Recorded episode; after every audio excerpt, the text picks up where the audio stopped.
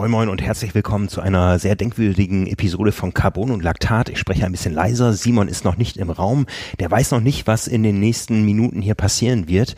Äh, ich habe ein paar Überraschungen mir für ihn einfallen lassen. Das Ganze hat einen guten Grund, den werdet ihr gleich erfahren. Ja, drückt mir die Daumen, dass ich nicht zu emotional werde. Ähm, es wird auf jeden Fall eine besondere Episode und äh, dabei wünsche ich euch jetzt viel Spaß. Moin Moin und herzlich willkommen aus Hamburg. Heute ist Dienstag, der 27. Oktober 2020. Es ist wieder Zeit für eine neue Episode von Carbon und Laktat und zwar eine ganz besondere Episode. Wir haben nämlich eben festgestellt, dass es die 100. Episode ist. Mein Name ist Frank Wechsel, ich bin euer Publisher und mir gegenüber sitzt Simon Müller. Hallo Simon. Hallo Frank. Hallo Simon und ja, wollen wir gleich mit der Tür ins Haus fallen, warum es eine ganz besondere Episode ist? Ja. ja. Wir beide podcasten nämlich zum vorerst letzten Mal zusammen, weil sich bei Simon ein paar Dinge ändern werden. Ja, genau. Ja. Ich werde äh, anfangen, Psychologie zu studieren.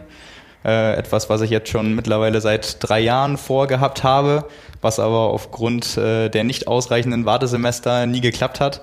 Äh, so war es auch eigentlich dieses Jahr. Und äh, ja, jetzt habe ich unverhofft letzte Woche Bescheid bekommen, nachdem ich eigentlich schon überall abgelehnt wurde, dass es doch geklappt hat. Äh, in diesem Fall bei mir in, in Bremen. Und deswegen, ja, jetzt sehr kurz vor knapp, äh, ja, irgendwie sehr viel passiert. Bedeutet allerdings dann auch, äh, ab nächster Woche beginnt schon mein Studium.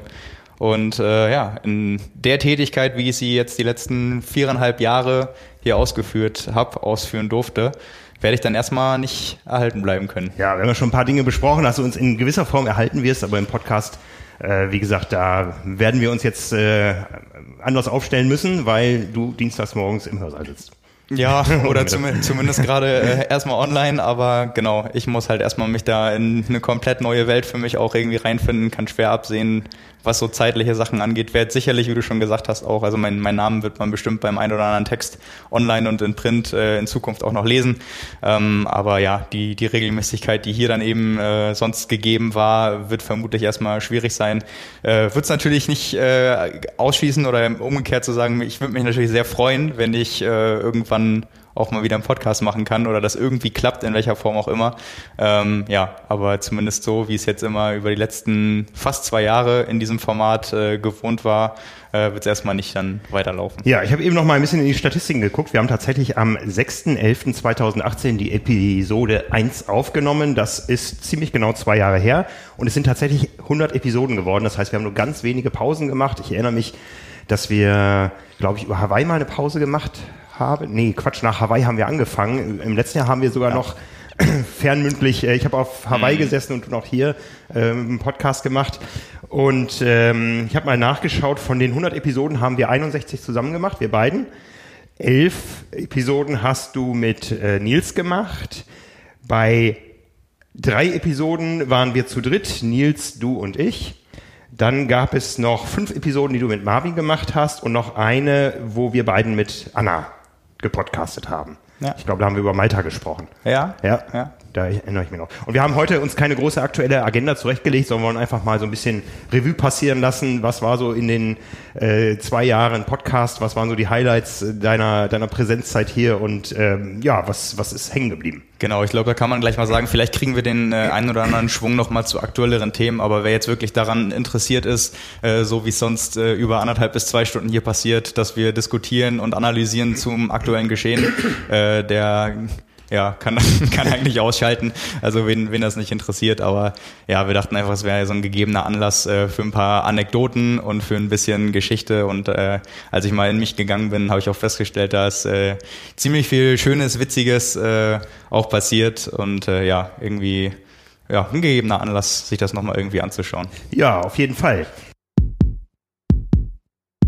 Wir haben auch für diese Episode einen Präsenter und zwar wird euch diese Folge von Carbon und Lactat präsentiert von In Silence. Das Startup aus Hamburg produziert hochwertige Socken zum Radfahren und Laufen, die durch coole Designs und Farben bestechen. Der Unternehmensslogan Made for Performance wird bei der Qualität der Socken großgeschrieben. Nicht umsonst vertrauen zahlreiche Triathlon-Profis wie zum Beispiel die beiden Norweger Christian Blumenfeld und Gustav Iden oder auch Daniela Bleimehl auf die Socken von In Silence. Eines der Custom Designs der Norweger hast du, Simon, bei deiner 10.000 Meter Bestzeit im Sommer getragen getragen und da muss ich sagen, das war so einer der emotionalsten Momente, die wir zusammen erlebt haben. Ja, definitiv. Äh, auch wenn du von dem äh, teilweise nichts mitbekommen hast.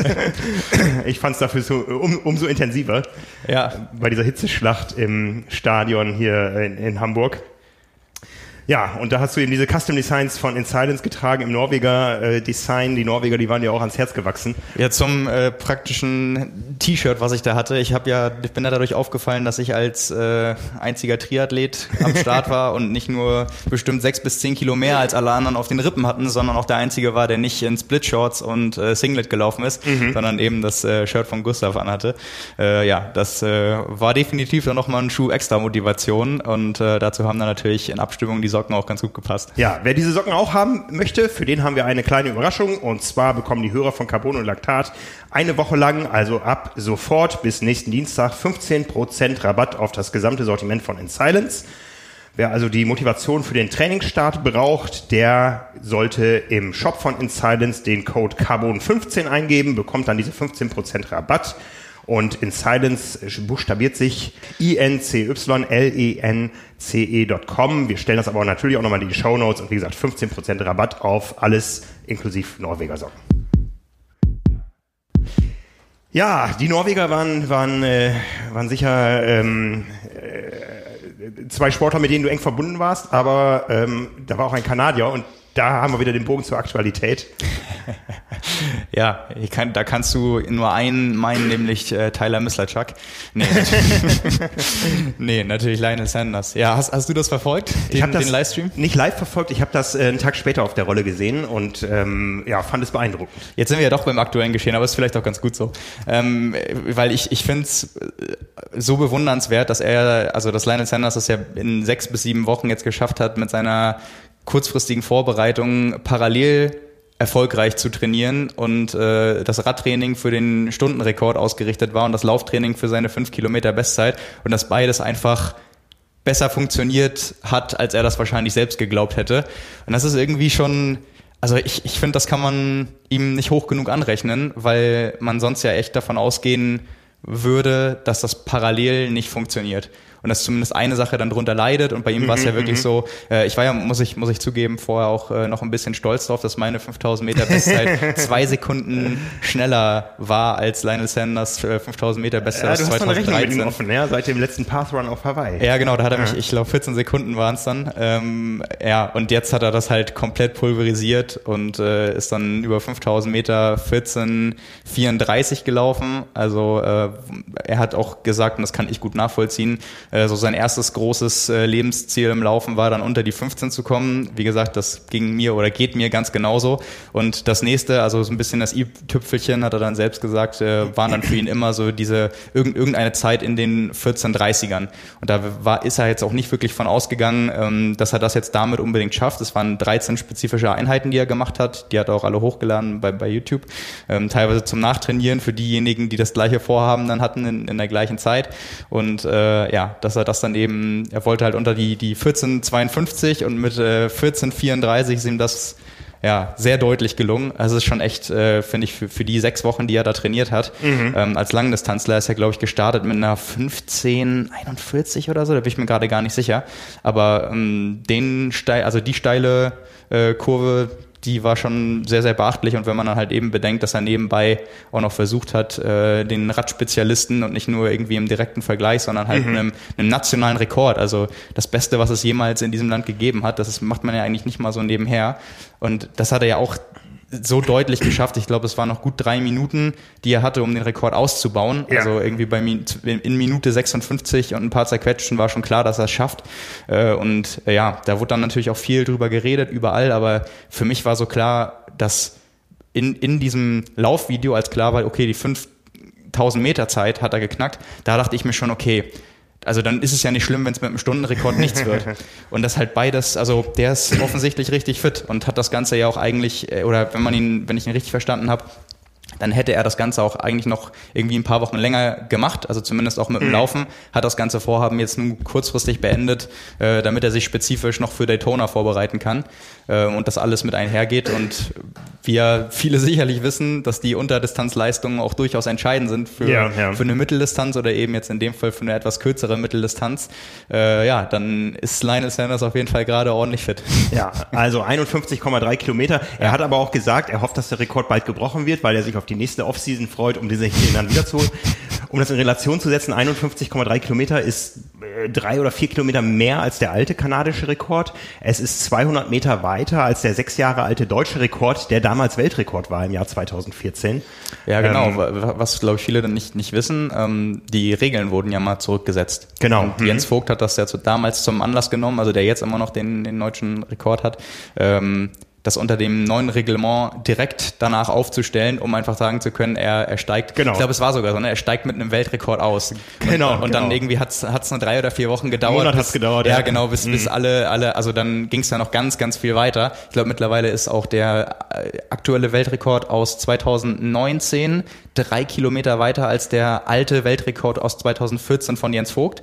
Und dazwischen gab es ja Dutzende ja, ja, Leute. Hm. Ja, genau. Dazwischen gab es ja Dutzende äh, Athleten, die das auch noch geknackt haben. Und ja. du, du weißt, wo er gerade liegt. Ein bisschen mehr als 55 Kilometer ist der Weltrekord. Ja, wir haben es äh, gerade auf die Seite gestellt. Ich habe es nicht, ich habe es zwar reingestellt, aber nicht auswendig gelernt, aber das äh, reiche ich innerhalb von einer Minute nach. also, was man dazu sagen muss, ähm, Lionel kann in einer Stunde vielleicht sogar weiterfahren, aber er hat ja alle neun Sekunden eine 180-Grad-Wende quasi gemacht. Ja, also das ist ja 17 Sekunden ein bisschen pro Runde. Mhm. Ja, also äh, das, und das eine Stunde lang. Also das ist ähm, ist ja was anderes als geradeaus zu fahren, äh, vielleicht sogar noch mit Rückenwind. Und in diesem Moment habe ich auch die Weltrekordleistung vom Belgier äh, Victor Campenas, äh, die liegt bei 55,089 Kilometern. Ja, ist schon verrückt. Ich hätte mal Bock, das auszuprobieren, wie viel man selber schafft. Ja, also ich habe ja einen Tag Bahntests gemacht und ähm, ja. Ähm, ich auch und ich war vorher äh, noch nie auf der Bahn und das hat mir dann auch gereicht für einen Tag. genau. Also, ich glaube, ich, also ich bin da ja eh so ein bisschen äh, zurückhaltender, was das angeht und das darfst du halt echt überhaupt nicht haben. Also wenn du da mit Angst um die Kurve fährst oder dich da reinlegst, dann äh, fällst du viel eher auf die Schnauze. Ja, ja. Als wenn du einfach sagst, so irgendwie einen Ruck geben. Bei mir war es wirklich so, ich dachte nach dem, nach dem Einfahren, nach den ersten Runden, äh, okay, äh, wir können das Ganze jetzt irgendwie hier heute beenden, ja. weil wie soll ich das denn hinkriegen? Und wie, wie mit so vielen Sachen, wenn du dann erstmal dabei bist, dann findest du auch ganz schnell den Spaß daran und äh, ja, dir ging es wahrscheinlich ähnlich und dann ist man da stundenlang dabei und freut süchtig. Ja, genau. Und, und freut sich dann irgendwie auch. Ja, ja aber so ganz, äh, so ganz ohne ist es nicht. Also man braucht schon so ein bisschen, um da reinzukommen überhaupt ja. erstmal. Ja, ähm, du, du giltst ja in Fachkreisen so ein bisschen wie der deutsche Triathlon-Albanach. Äh, ein Pendant gibt es auch in Kanada. Ähm, unser geschätzter Kollege Kevin McKinnon. Und wir haben eine Sprachnachricht von ihm, wie er denn die Ereignisse der letzten Tage einschätzt. Hey Simon, I'm trying to figure out if I'm happy or sad to hear the news that you're not going to be working with Frank and the rest of the crew at Triathlon Magazine for a while. I guess you're heading back to university. I really enjoyed my time working with you and was more than a little impressed by your knowledge of the sport and your incredible talent as a writer. I know that we're going to see many more great things from you in the future, not only as an outstanding journalist, but also as an athlete. I'm also confident that you're going to add your name to the long list of Germans who have appeared on stage at the awards banquet in Kona once we get back to racing again.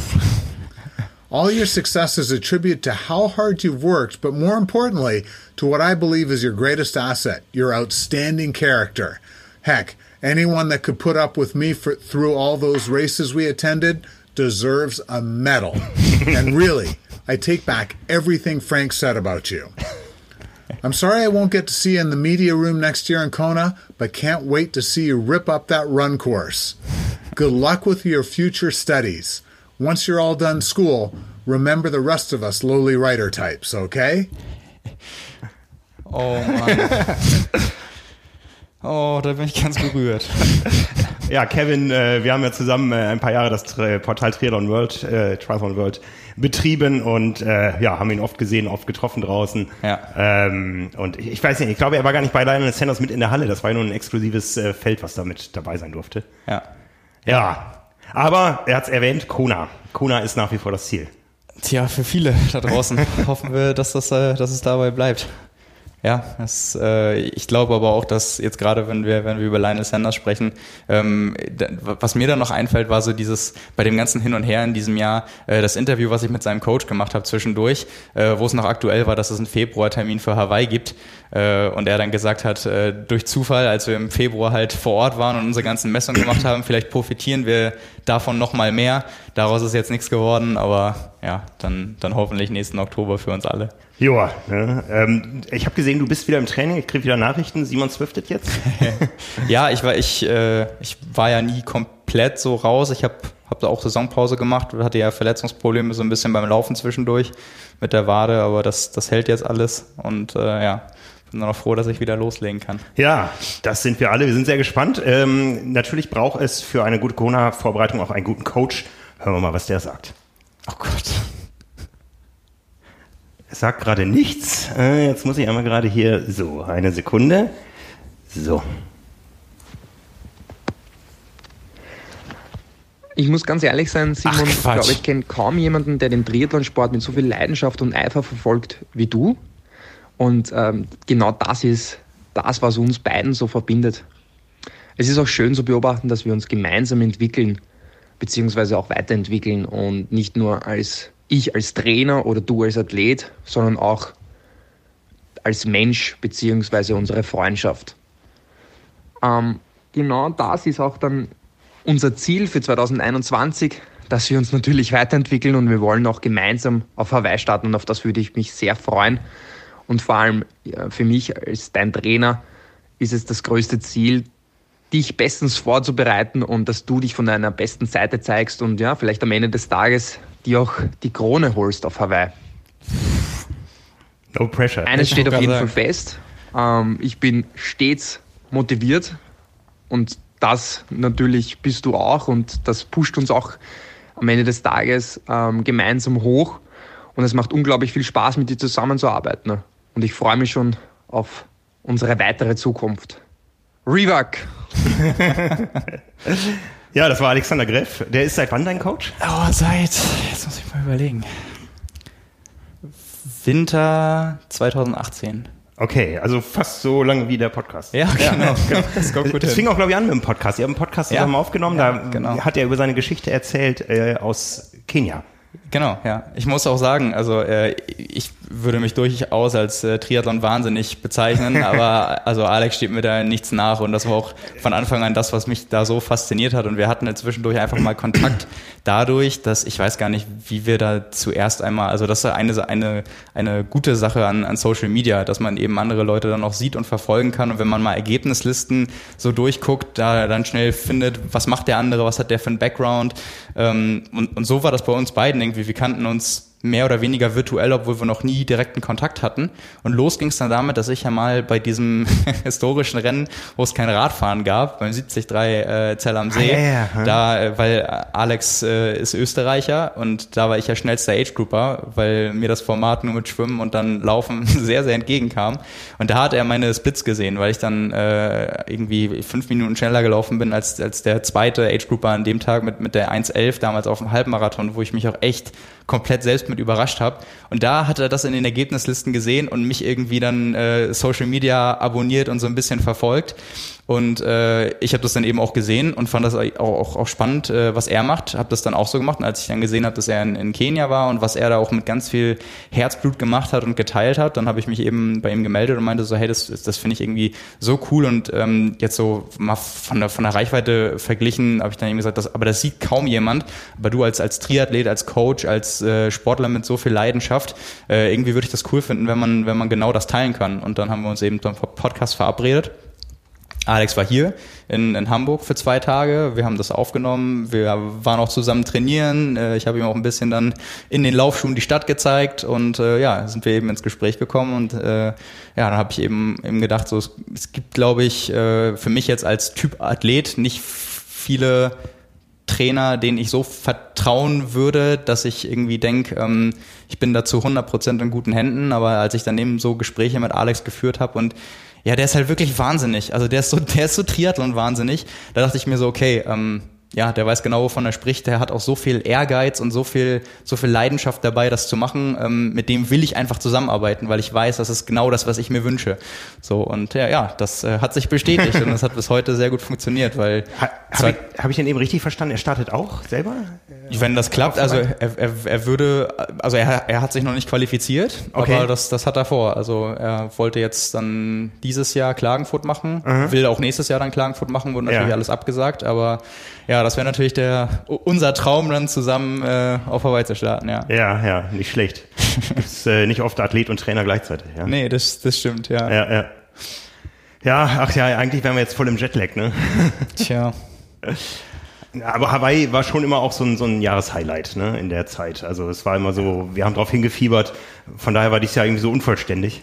Ja, na klar, also ich äh, habe das ja auch in, ich weiß jetzt nicht, wie lange das schon her ist, aber Nils und ich haben ja irgendwann bei einem Podcast auch mal festgestellt, wann man eigentlich schon anfängt, über Hawaii zu reden. Nämlich eigentlich im, im April, wenn die ersten großen Rennen, so Kontinentalmeisterschaften, mhm. Südafrika ist dann rum, Texas ist dann rum und man sieht einfach, wer entweder auf der, auf der Mitteldistanz, auf der Langdistanz in guter Form ist und speichert die Namen schon so ein bisschen ab und spekuliert dann und dann kommen immer welche dazu, dann ist der Sommer mit den großen Rennen und eigentlich beschäftigt man sich immer damit, halt so, was für Auswirkungen könnte das auf Hawaii haben. So. Mhm. Und äh, ja, deswegen, das gehört einfach ab sehr früh im Jahr dann dazu. Also wir, wir haben vielleicht ein paar Wochen dann Hawaii-Pause, aber irgendwie äh, ist es ja bei den Athleten genauso. Also jeder probiert sich dann dafür zu qualifizieren. Es ist nun mal so, das ist unser Sport und wenn man halt sieht, dass gerade die verschiedenen Taktiken auch so sind, dass man schon im November, im Dezember das mittlerweile versucht, auch als Profi, sich mhm. möglichst frühzeitig zu qualifizieren, dann ist halt schon klar, was für einen Stellenwert das hat. Ne?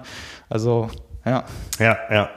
Du wärst ja dieses Jahr schon privat nach Hawaii gefahren, äh, hättest uns äh, vielleicht unterstützt, aber du, du wolltest ja die Leistung und dein Umfeld, da wären ja ganz viele Leute mitgefahren, in den Vordergrund stellen. Du wärst aber jederzeit herzlich äh, willkommen gewesen auf unserem Balkon. Äh, das, das sicher auch im, im nächsten Jahr, wenn, äh, wenn wir dann wieder unsere Live-Sendung da starten. Ähm, apropos Balkon, äh, wir hatten Gäste auf dem Balkon. Hallo, lieber Simon, hier ist die Svenja Tös. Wir hatten uns in Kona 2019 bei der Live-Show auf eurem tollen Balkon getroffen. Zurückbleiben viele tolle Momente und Erinnerungen. Nehmen ganz viel Positives mit und viel Erfolg im Studium. Und ich hoffe, dass wir uns dann mal im Oktober auf Hawaii sehen und du mir berichten kannst, wie es sich anfühlt, ein, ein Age Group Weltmeister zu werden. Boah, Leute. Ganz liebe Grüße, bis bald. Ich meine, sie, sie weiß, wie sich anfühlt. Sie war Age Group Weltmeisterin, bevor sie ins Profilager gewechselt ist. Ja, aber ihr habt das schon richtig verstanden, ne? Also ich, ich studiere jetzt, ich mache jetzt, ja, ja, ich mache jetzt nicht frei und äh, trainiere jede Woche 35 Stunden. Du, ich habe ich hab den Leuten nichts, äh, nichts aufgetragen, was sie sagen sollen. Also oh Gott, oh Gott, oh ich fürchte nur, du bist langsam nervös, was noch kommt. Ja, ja natürlich. Ja, das, das, das äh, Ding ist ja tatsächlich, ähm, ich wäre ja so gerne dieses Jahr gestartet, weil es mein letztes Jahr in der jüngsten Altersklasse mhm, gewesen mhm. wäre. Und wer viele da draußen haben äh, meiner Erfahrung nach jedenfalls irgendwann mal Fußball gespielt, zumindest von den, äh, ja, männlich, von, den von den männlichen Zuhörern. Und es gibt, gibt ja so einen kritischen Punkt, da ist das halt relevant, ob du älterer oder jüngerer Jahrgang bist weil das dann wirklich drauf ankommt, äh, irgendwie, bei, bei mir war das auch immer, du, du hast einfach bessere Chancen, wenn du dann, im, du weißt, im nächsten Jahr bist du der ältere Jahrgang, wo, wo, wo so jedes Jahr entscheidet. Und so ein bisschen fühlt sich das halt jetzt auch wieder an. Mhm. Weil wenn dann nächstes Jahr ist 25 bis 29, da weiß ich halt, da ist es relevant bei denen, die das schon drei, vier Jahre länger machen, weil ich bin jetzt auch echt streng genommen noch nie so lang dabei, das sind jetzt sechs Jahre. Ähm, das kann schon einen Unterschied machen. Deswegen hätte ich mich halt so gefreut, wenn es mit 24 in ja, Altersklasse bis 24 geklappt hätte, weil da die Chancen natürlich am größten sind. Und äh, ja, dementsprechend sieht das nächstes Jahr ganz anders aus. Äh, und meine Ambition eigentlich auch, aber wenn das, wenn das so weitergeht, komme ich aus der Nummer mit, äh, mit einer Salatschüssel fast nicht mehr raus. Also ganz egal, wie ich mir das selbst vorstelle. Ja, ich meine, laufen kannst du, ne? Der Rest äh, ja, gut, Laufen ist halt ein Drittel. Ja, aber wer jetzt schon wieder regelmäßig auf der Rolle sitzt, also. Ja. Tja. Ja, aber ich sag mal, Performance auf dem Rad äh, ist ja nicht alles Training, es kommt auch auf ein gut gewartetes Rad an und ich habe jemanden, der hat sich schon als Radmechaniker für dich beworben. Hallo Simon, hallo Frank, Friedrich hier, moin. Ich wollte mich bei Simon einfach nur für die geilen Geschichten und Stories bedanken, die er bei euch im Heft und im Podcast zusammengefasst und erzählt hat. Äh, es hat immer sehr viel Spaß gemacht, das Ganze zu verfolgen und äh, seiner Expertise zu lauschen, die er sich über die Jahre angeeignet hat. Ähm, ich weiß noch, wie wir damals ähm, uns bei einem Lauf kennengelernt haben äh, und er mich da gleich mal lang gemacht hat. Äh, das hat sich natürlich bei uns über die Jahre immer weiterentwickelt und es war immer ein sehr, sehr gesunder Konkurrenzkampf. Ähm, mittlerweile äh, kümmert er sich ja auch um meine Trainingspläne und ich mich um seine Werkstattarbeit, wenn es ums Fahrrad geht. Und ähm, Simon, vielen Dank für alles das, was du für uns, für die ganze Triathlon-Community gemacht hast. Und ich wünsche dir ganz, ganz viel Erfolg in deinem Studium und hoffe, dass du da sehr zufrieden bist und äh, der Community in Deutschland natürlich noch ein bisschen erhalten bleibst in abgespeckter Form. Und ähm, ja, ich hoffe natürlich, dass äh, du nächstes Jahr dann im Herbst mich mal anrufst aus der Wechselzone, falls deine Vorrad Vorderradbremse schlagen sollte. ähm, genau, darauf würde ich mich freuen und äh, mach's gut, bis bald und viel Spaß noch bei der Aufnahme. Ciao. So passiert in Nizza. Ganz, okay. ganz panisch. Äh, ich, Friedrich kriegt dann immer Nachrichten und Fotos von mir, wenn irgendwas nicht stimmt oder schleift oder sonst irgendwie. äh, ja, also tatsächlich auch derjenige, der mich irgendwie ähm, zum Triathlon letztendlich gebracht hat oder zumindest mal aufgezeigt hat, ähm, was es da alles so gibt. Also ich bin jetzt so mit 18, 19 dazugekommen. Friedrich war halt von Anfang an, ich glaube mit, mit 12, 13 hat er angefangen, war Kaderathlet, hat Deutschland Cup Rennen gemacht äh, im, im Junioren, im Jugendbereich und das kannte ich ja alles gar nicht. Äh, und, und da habe ich bei ihm dann immer gesehen, das war so der erste im Triathlon, zu dem ich ähm, richtig aufgeblickt habe. Da gab es noch einen anderen Kumpel von mir, Jan, aber dadurch, dass der älter ist als ich. Den kenne ich nicht, keine Angst. du, du, kennst du vielleicht sogar schon vom Sehen, wenn du ihn sehen würdest. Aber ähm, das war halt so, Friedrich und ich sind ein Jahrgang und ich habe dann eben gesehen, wie viel besser er in allen Disziplinen war und äh, wollte das halt unbedingt irgendwie auch. Das hat mich so, so motiviert über die Jahre. Und äh, ja, da sind wir, denke ich, auch beide irgendwie dran gewachsen und wir haben ja auch mal für ein Jahr zusammen hier in Hamburg gewohnt äh, und waren quasi inoffiziell die schnellste Triathlon-WG Hamburgs. Auf jeden Fall, auch weit drüber hinaus, glaube ich. Und äh, ja, also immer noch äh, derjenige, der von mir genervt wird, wenn irgendwas am Rad nicht stimmt, weil ich wirklich mechanisch und technisch eine absolute Null bin. Was, hat, was hat er an deinem Rad gemacht beim Hallig-Triathlon, damit er dich schlagen konnte dieses Jahr? Das weiß ich nicht. Das wird für immer sein Geheimnis bleiben. ja, Friedrich hat schon für uns gemodelt. Ähm, war natürlich auch gerne bereit, hier ein paar Dinge mit auf den Weg zu geben. Ja, das höre ich gerne. Hat er auch Kona-Ambitionen? Ich meine, du machst deine Trainingspläne. Wo, wo machst du ihn für fit? Äh, zweite Bundesliga. Okay. Also äh, der kann mit wenig Aufwand sehr gut schwimmen. Äh, und äh, ja, auch sehr, sehr stark Radfahren. Das äh, so ein bisschen wie bei mir im Laufen. Ich, ich nehme ja quasi irgendwie, wenn es im Training passt und ich das auch für was nutzen kann, gern viele Läufe mit, einfach weil es mir Spaß macht, ähm, ohne dann da groß zu tapern oder dass, äh, dass es Hauptwettkämpfe sind, aber einfach als Training und bei Friedrich ist es im Radfahren so. Also von Cyclecross bis Kriterium äh, der macht alles und dadurch, dass er, glaube ich, in der Spitze 1500 Watt treten kann, gewinnt er auch jegliche Endsprints.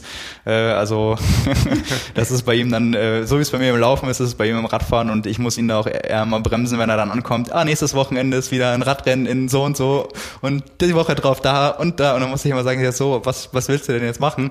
So, aber der ist äh, mit äh, jetzt jedenfalls gerade noch, ähm, wie gesagt, gleicher Jahrgang wie ich, äh, 24 jetzt und äh, mit Herzblut Kurzdistanzler, zweite Liga, ähm, hat aber auch schon mal eine Mitteldistanz in seinem Leben gemacht. Äh, ich wäre da auch am Start gewesen, das war damals ETU EM 2017 in Weichsee. Da war ich leider leider verletzt, das wollten wir eigentlich zusammen machen und da zusammen hin. Ich habe ihn eigentlich dazu bequatscht, ohne ohne mich hätte er diesen Blödsinn nicht gemacht. Äh, wird das sicherlich irgendwann auch nochmal machen, aber ja, jetzt jetzt gerade noch nicht. Ja, das heißt, er muss sich nicht sportlich qualifizieren, er qualifiziert sich als Radmechaniker für Kona. Du, wenn ich das Geld hätte, würde ich den auch nur als Mechaniker mitnehmen. So ist es nicht. Also er ist ja tatsächlich einer meiner besten Freunde, aber ja, eben gerade, wie ich schon, wie ich schon meinte, der hat vor ein paar Jahren schon angefangen zu studieren und als äh, Student Hawaii zu bezahlen, ähm, ohne selbst zu starten, ist dann nur für ganz, ganz wenige drin. Und äh, ich kann es mir leider auch nicht leisten, ihn einfach so mitzunehmen und äh, als, als mein Mechaniker einzuladen. Äh, Würde ich mir natürlich wünschen, ist aber leider nicht realistisch. Ja, das heißt, ihr seht euch irgendwo in, in einem Vorbereitungsrennen so mit Waffengleichheit auf, auf der Mitteldistanz, oder? Ja, vielleicht, äh, also die Idee war bei ihm auch schon mal da, irgendwie nach dem letzten Zweitligarennen noch eine Mitteldistanz als Ausklang zu machen. Vielleicht mhm. äh, wird das ja was dann für einen Spätsommer nächstes Jahr. Ich würde mich auf jeden Fall sehr freuen. Ja. Ja, aber erzähl du mal, du hast auch eine Liste vor dir liegen mit, mit Highlights, die dir so in Erinnerung sind. ja, ja, also äh, eine der, oder ich fange mal ganz am Anfang an, weil ich glaube, das habe ich dir auch noch nie erzählt und das ist dir auch gar nicht so bewusst. Ich habe mich ja irgendwann mal als Praktikant beworben. Ja. Und das war ja in einer totalen Umbruchphase hier. Ja, ja. Meine äh, Praktikumsbewerbung ging damals noch raus an Nies, Nies Sienknecht. Ja. Und das war aber in einer Phase, wo schon klar war, dass er gar nicht hier weitermacht. Und das ist dann, das ist dann so ein bisschen im Sande verlaufen, weil er mir dann gesagt hatte, ich hatte erstmal formlos angefragt, wie das denn aussieht, und hat er gesagt, ja klingt gut, schick mal deine Unterlagen rüber. Das habe ich dann gemacht und habe dann, ähm, hab dann keine Antwort mehr bekommen und habe dann nochmal nachgehakt und da war wieder nichts und ich kannte dich dann natürlich, weil vor meiner Zeit hier war ich eben Abonnent der Zeitschrift und äh, bei mir war es eben so, ähm, dass es dass ich davor, äh, während alle dann irgendwie frei hatten nach den Abiturprüfungen und man noch nicht raus war, war ich äh, Praktikant in der Sportredaktion von der Bild hier in Hamburg und dachte dann eben vor mein Stu meinem Studium, ich wollte damals, um später Journalistik im Master machen zu können, über die Lehrpunkte und so weiter, stand dann eigentlich zur Option, worauf ich mich erstmal so festgelegt hatte, entweder Politikwissenschaften oder Soziologie im Bachelor zu studieren, eben weil mich das qualifiziert hätte danach für Ja, wir haben dich davon abgehalten. Genau, für, für, für einen Master in äh, Journalistik. Und ähm, das war dann der ursprüngliche Plan. Und dann hatte ich mich halt hier als, als Praktikant beworben und dann nichts mehr gehört von Nies. Und Nies war dann noch nicht mehr da. Und dann habe ich damals, und das ist mir wirklich jetzt ganz kurzfristig eingefallen, habe ich dir, habe ich dich bei Facebook hinzugefügt weil ich auch sonst keine äh, Kontaktdaten von dir hatte. Ja, gut. Und dann, und dann ja. ich, wollte ich dir einfach eine Nachricht schreiben, so irgendwie, ich habe mich, hatte Kontakt mit Nisin Knecht, meine Unterlagen sind da, nur mal nachhören. Und den Text damals habe ich von meinem Heimtrainer geschrieben. Habe ich in Notizen auf dem iPhone, während ich auf so einem Spinningrad da aus einem alten Teil pedaliert habe, habe ich das, habe ich das in die, in die Notizfeld von meinem iPhone vorgetippt und dir das dann danach bei Facebook geschrieben. Und dann hast du gesagt, ja, äh, genau, du, du guckst mal nach und so und meldest dich dann bei mir, hast dich dann gemeldet. Wir haben dann äh, einen Termin abgesprochen oder einen Zeitraum, das waren dann drei Monate, das war dann ab, ab 1. März 2016, sprich, das war kurz vor, da war ich 19, das war dann ein paar Wochen vor meinem äh, 20. Geburtstag und war dann für drei Monate hier. Und ungefähr die Hälfte der Zeit war dann rum, als ihr eine Volontärstelle ausgeschrieben habt, also quasi Redakteur in Ausbildung. Erste Voraussetzung natürlich ein äh, Studium, vorzugsweise in dem einen oder anderen Bereich. Und mhm. ich saß hier wirklich und dachte so, ich habe mich richtig geärgert. Ich dachte so, oh, hättest du schon studiert, dann das wäre eigentlich dein Traumberuf. Also richtig ärgerlich. Und dann irgendwann äh, zwei, drei Wochen vor Ende des Praktikums kam dann damals was dann Nils zu mir und meinte so, ja, irgendwie, hör mal zu, ähm, wir würden dir gerne die Volontärstelle anbieten. Wir wissen, du willst eigentlich studieren. Äh, überlegst dir, und äh, ja, das habe ich dann gemacht und habe natürlich sofort gesagt, ja, wahnsinnig gern. Ich wäre ja total dämlich, wenn ich das nicht machen würde. Und äh, so ist dann überhaupt dazu gekommen, dass ich dann nicht nur drei Monate als Praktikant hier war und dann gleich angefangen habe zu studieren, sondern dann eben über mein Volontariat äh, später als Redakteur weitergemacht habe und ja. jetzt bis hier so sitze. Ja, das war gerade der große Umbruch. Ähm, Nils Frieshardt fing an als Chefredakteur. Genau, wir haben ja. äh, einen großen Relaunch der, der Zeitschrift gemacht. Ich weiß noch, wir hatten in der ersten Ausgabe irgendwie drin so die zehn wichtigsten Menschen im Triathlon und ähm, irgendwie Michael Rauschendorfer, ähm, der inzwischen ja nicht, leider nicht mehr unter uns weilt, der hat äh, eine große Fotoreportage gemacht über so ein Cross-Duathlon, genau, Langdistanzrennen ja. in Holland oder, oder Belgien. Ja. Ich habe nämlich auch mal überlegt, ähm, wie lange ich jetzt an Ausgaben dabei war. Also ich mhm. habe als Praktikant angefangen mit der 138. Das war damals ein Interview oder war es ein Porträt von Andy Rehlert, der auch auf dem Cover war. Ja. Nachdem er 2015 äh, auf Hawaii nochmal so weit vorne ah, okay, ist. Okay, ja. Und äh, das war dann die erste Ausgabe, an der ich mitgearbeitet habe, war die 139. Jetzt haben wir die 185 genau. plus die Special-Ausgaben. Ja, als ich mir das so mal bewusst gemacht habe, war das ganz schön viel, was da, was da passiert ist. Ja, echt eine lange Zeit. Aber wo du ihn schon erwähnt hast, Andi Rehlert. Ach, hör auf, ey. Hier ist Andi Rehlert. Moment, den muss man mal starten. Hallo Simon, hier ist Anni Relat. Auch ich möchte dir ein großes Kompliment aussprechen für deine großartige Arbeit und deine beeindruckende Hingabe für den Triathlon und den Laufsport mit einem kleinen Augenzwinkern. Ich wünsche dir alles Gute für den weiteren Lebensabschnitt an der Uni und hoffe, dass unser gemeinsamer 30 Kilometer Lauf nicht aufgehoben ist, sondern nur aufgeschoben. Vorzugsweise natürlich auf Hawaii. Also, ciao, Andi. Ich komme auch nach Rostock, so ist nicht. Ey, jetzt, hat er, jetzt hat er offen gelassen, ob er auf Hawaii äh, innerhalb oder außerhalb des Rennens meint. ja gut, nee, auf, so ein, auf sowas lasse ich mich nicht mehr ein, dann weder davor noch danach. Das Hast du ihn quasi dann quasi über diese Ausgabe 138 kennengelernt? Nee, das war, das war später. Aber ähm, ja, 138 war nur das, was ich äh, mitverfolgt hatte, als ich hier angefangen habe. 139 dann die erste, als ich als Praktikant mitgearbeitet habe. Und dann, ja, wie das so ist für verschiedene Artikel, für so, ich glaube, das erste Mal in Kontakt getreten mit den ganzen Leuten und mit den Namen bin ich damals über so einen Sampler, was war denn das? Genau, äh, wo, wo es darum ging, welche, welche klassischen Anfängerfehler Profis gemacht haben. Da habe ich dann ganz okay. unter, unterschiedliche Profis angeschrieben und mal so gesagt, hier, äh, gibt's da dann irgendwas äh, Witziges, was man so vorstellen könnte, wo man dann auch Lernen draus ziehen kann und dann äh, aufgrund dessen auch den, den Leuten was Sinnvolles mitgeben kann, irgendwelche Kniffe so, was man gern mal falsch macht.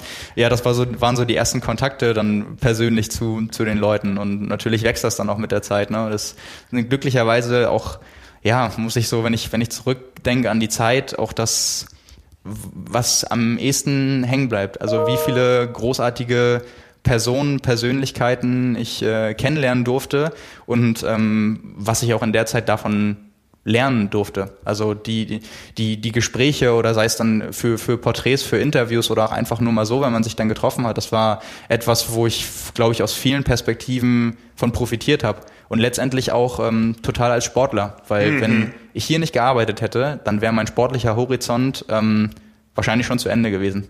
Also dann wäre, ähm, sage ich mal, Läufer XY aus Lübeck, an dem ich mich immer orientiert habe, wenn ich äh, da mal hingekommen wäre, hätte ich wahrscheinlich gedacht, wow, jetzt hast du irgendwie so alles alles erreicht, so nach dem Motto.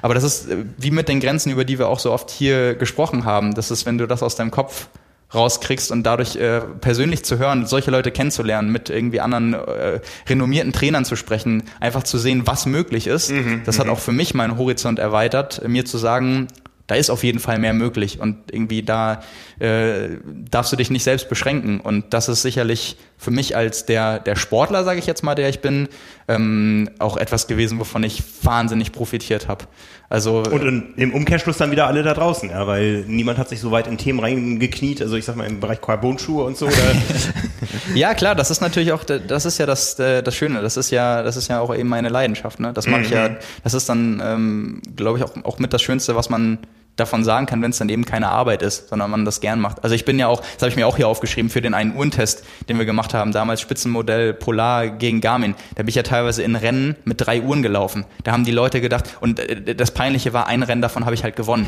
Dann kam ich als erster an mit Zielbildern und hatte drei Uhren ums Handgelenk und musste, musste mich dran erinnern, welche Uhr man wie auf welchem Knopf stoppt, damit ich, also ganz, ganz äh, so alles, alles, alles für die Leute da draußen. Nee, das war also schon so ein paar skurrile Dinge erlebt auf jeden Fall, aber ähm, ja, so dieses reingenörde in, in Sachen und auch so diese ganzen Zahlen, das ist halt schon so mein Ding. Das ist nicht jedermanns Ding, aber das ist ja auch äh, schön, dass, dass die Sportart so vielfältig ist. Ja, aber genau deswegen komme ich auch jeden Morgen gerne hier hin. Das heißt, jetzt sind wir wieder im Homeoffice aus gegebenem Anlass, ja, wir wollen unseren Beitrag leisten, äh, aber ähm, von unserem Austausch leben und profitieren wir alle. Ne? Ja, hm. absolut. Und ja. ich habe ich hab halt eben auf allen Ebenen extrem dazugelernt, aber ja, da, das ist mir einfach zwischendurch immer mal wieder klar geworden, wie viel ich dann auch von gerade so 2019, was echt so ein Jahr war mit vielen Sachen, da habe ich mich einfach selbst extrem mhm, überrascht. Mhm. Ich hätte mit vielen Sachen niemals gerechnet. Ähm, aber da, dazu wäre es nie gekommen, wenn ich hier nicht angefangen hätte. Also ja. wenn ich nur, wenn ich Triathlet geblieben wäre, auch sehr ambitioniert und das einfach für mich gemacht hätte, ohne diese Kontakte, ohne diese vielen Einblicke, auch das, was du, du erfährst hier ja ganz andere, andere Sachen, als äh, wenn du, wenn du Triathlon einfach nur so, sage ich jetzt mal, verfolgst. Also die Gespräche, mhm. die du führst, du kannst halt nicht einfach mal, ich, ich nehme jetzt mal als, als Beispiel irgendwie einen Dan Lorang, den rufst du nicht einfach an und unterhältst dich mit dem eine Stunde oder so.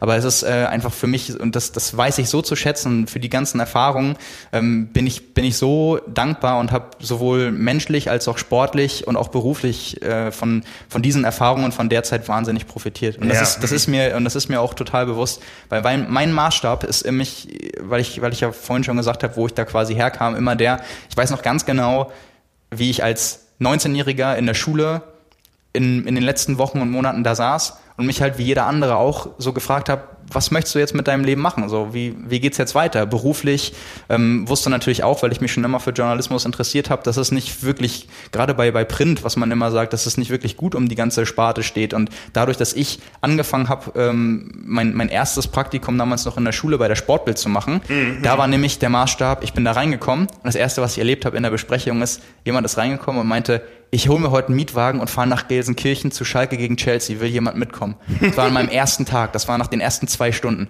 Und ich, am liebsten wäre ich aufgesprungen, hätte geschrien, ja, ich, ich, ich. Habe natürlich nicht gemacht, aber dachte so, wow, wo bist du denn hier gelandet? Also da im Journalismus, wo halt noch der Topf mit Gold ist. So, das war mein Maßstab. Später war ich auch bei beim Lokaljournalismus und musste dann eben von der zweiten Herrenmannschaft vom meinetwegen ersten FC Phoenix äh, darüber. Also das ist halt eine große Fallhöhe und bin eigentlich schon wieder davon abgekommen, in diese Branche gehen zu wollen, weil mir fast das Risiko zu groß gewesen wäre.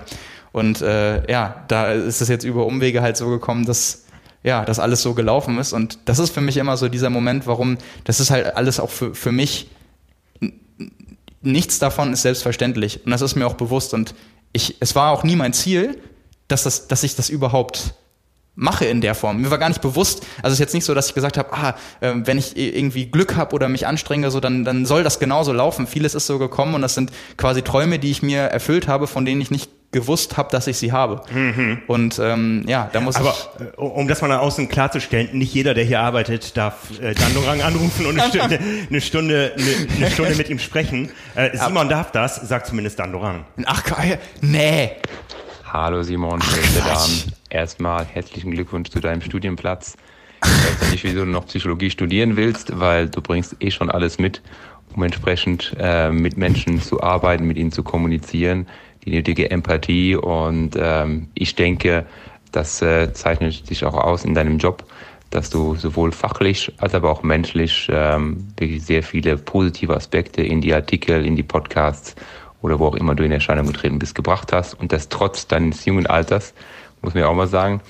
Ähm, ich bin da eh sehr beeindruckt, was du selber sportlich hinkriegst, beruflich jetzt und äh, jetzt mit dem Studium, äh, wo diese Reise hinführt. Ich werde das auf jeden Fall verfolgen.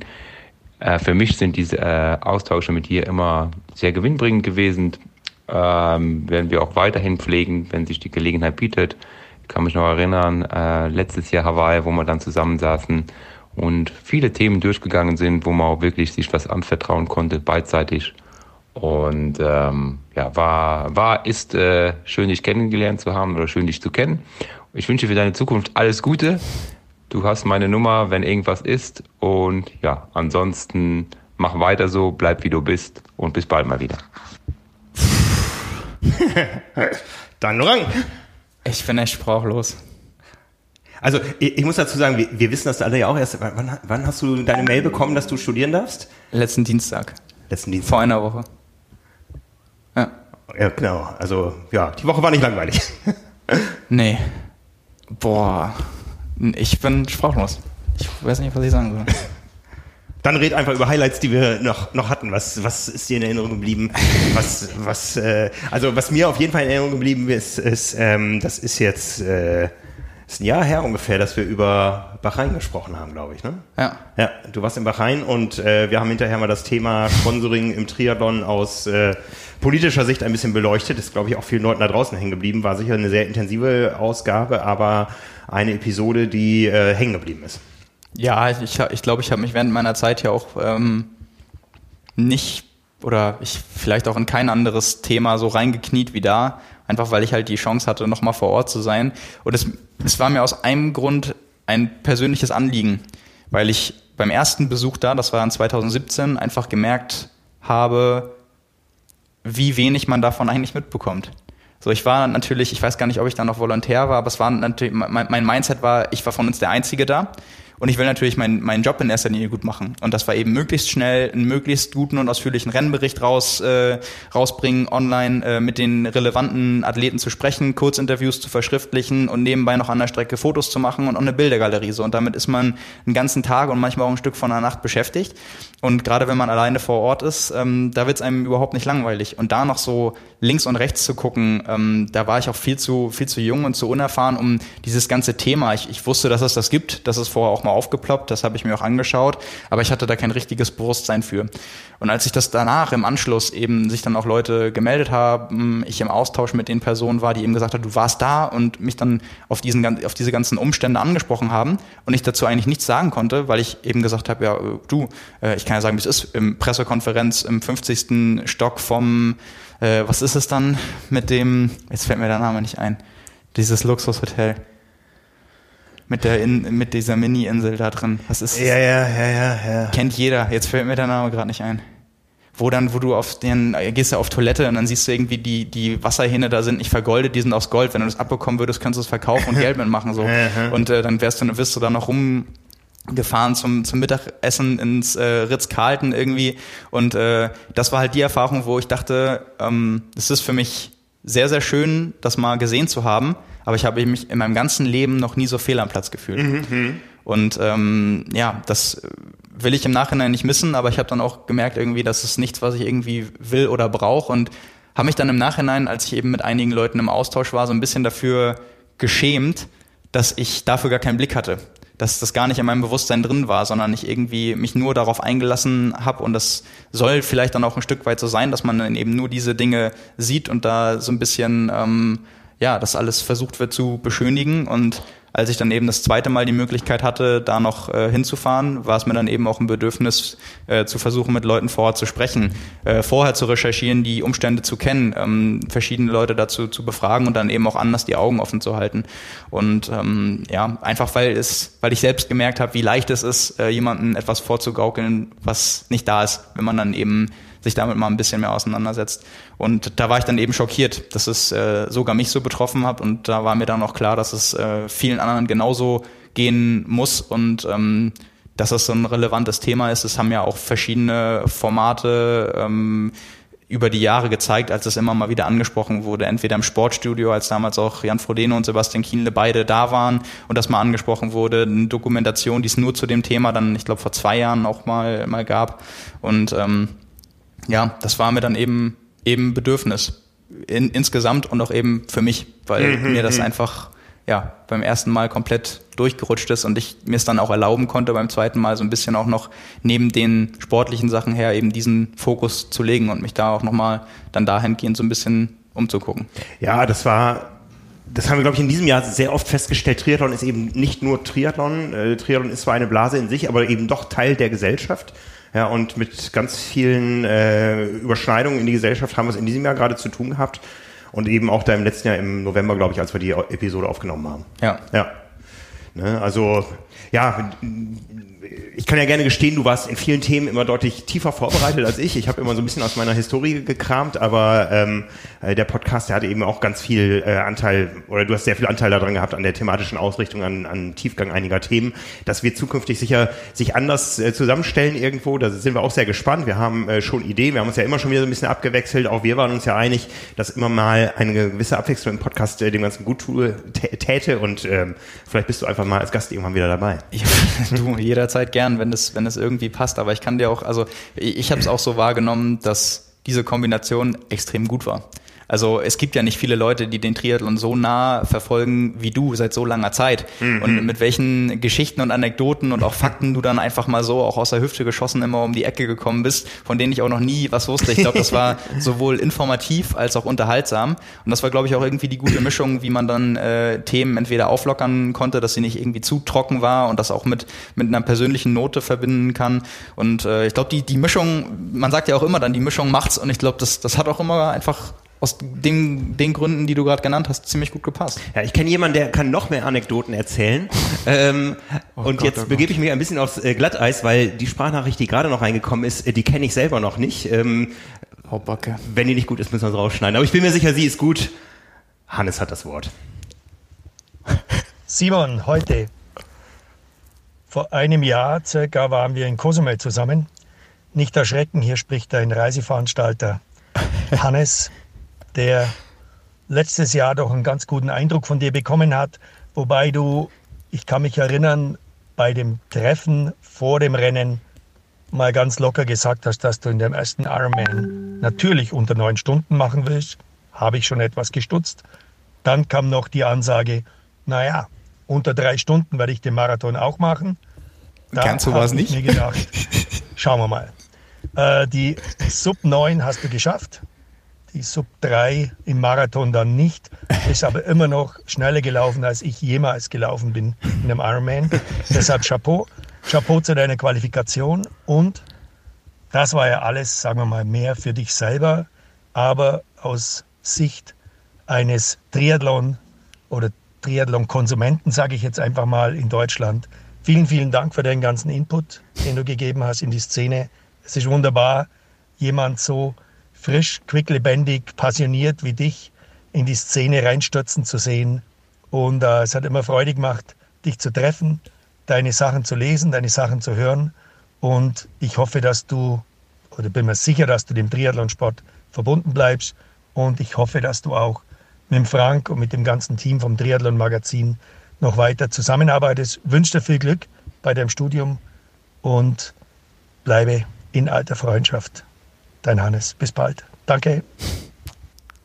Der Hannes. Oh Mann, ey. Ja, spätestens in Kona sehen wir uns alle wieder. Ja, das, äh, das wird. Das ist einfach gedanklich gerade noch so weit weg, aber irgendwie freue ich mich jetzt schon drauf. Ja, ja. Äh, Es, äh, du hast das gerade so ein bisschen abgewiegelt. Nee, hast du nie gesagt. Äh, Es gibt Zeugen. Wir haben noch einen, der auch in Cosumel dabei war. Du ahnst es. Oh nein! Oh Gott, oh Gott, oh Gott! Jetzt wird's. Ja, ja, ich weiß, klar, jetzt kommt Andreas Niedrig. Hallo lieber Simon. Ich weiß gar nicht, wo ich anfangen soll. Jetzt fängst du an, einen neuen Weg in deinem Leben einzuschlagen. Ein Studium.